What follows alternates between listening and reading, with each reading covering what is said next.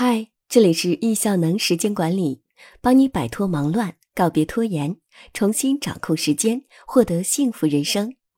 今天要分享的文章：开工第一天，节后综合征大爆发，你中招了没？作者张林春。不知不觉中，假期结束了，我们又要开始工作了。但一想起上班、上学，我们是不是就觉得浑身难受？到单位就和大家聊天，不想马上工作。白天想睡觉，晚上想追剧、刷手机。这就是不规律的假期生活导致的节后综合征。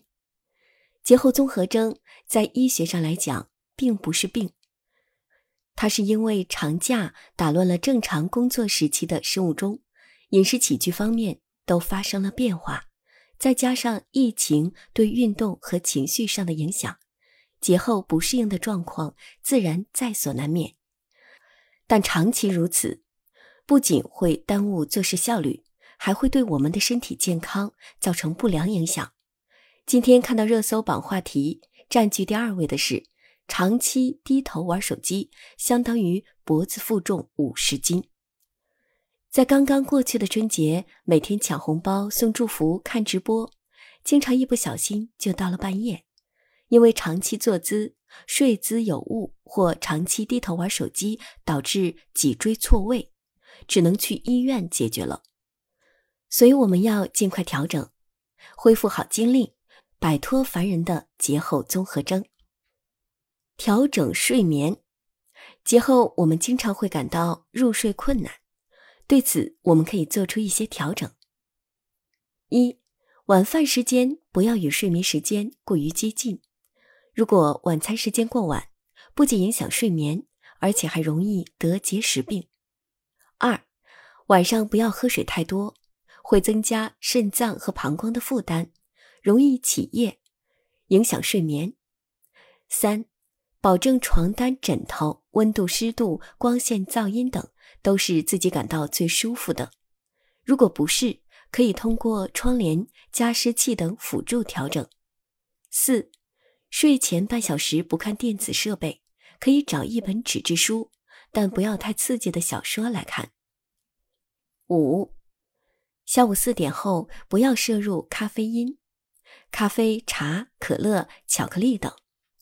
六，睡前不喝酒，喝酒虽然会帮助我们进入睡眠，但会影响我们的睡眠质量，并对记忆巩固效率带来不利影响。可以按睡眠周期调整我们的睡眠时间。我们的睡眠是由多个连续睡眠周期组成，每个周期在九十分钟左右。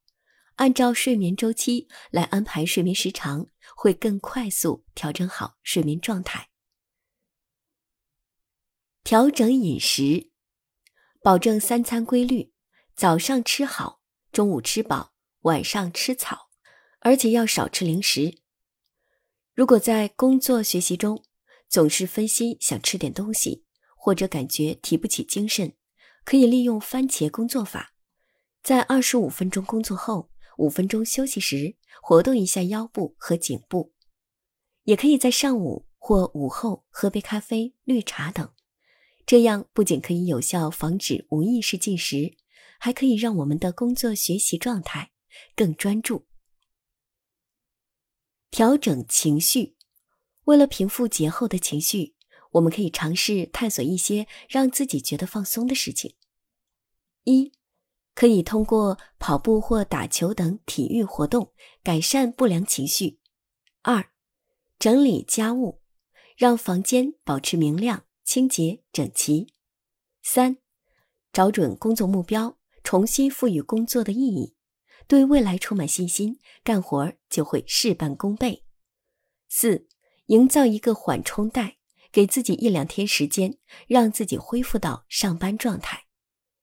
五，听听音乐，做个冥想，让自己放松情绪。通常头几天的调整都不会特别顺利，所以要给自己调整的时间，不用给自己太多压力，慢慢来比较快。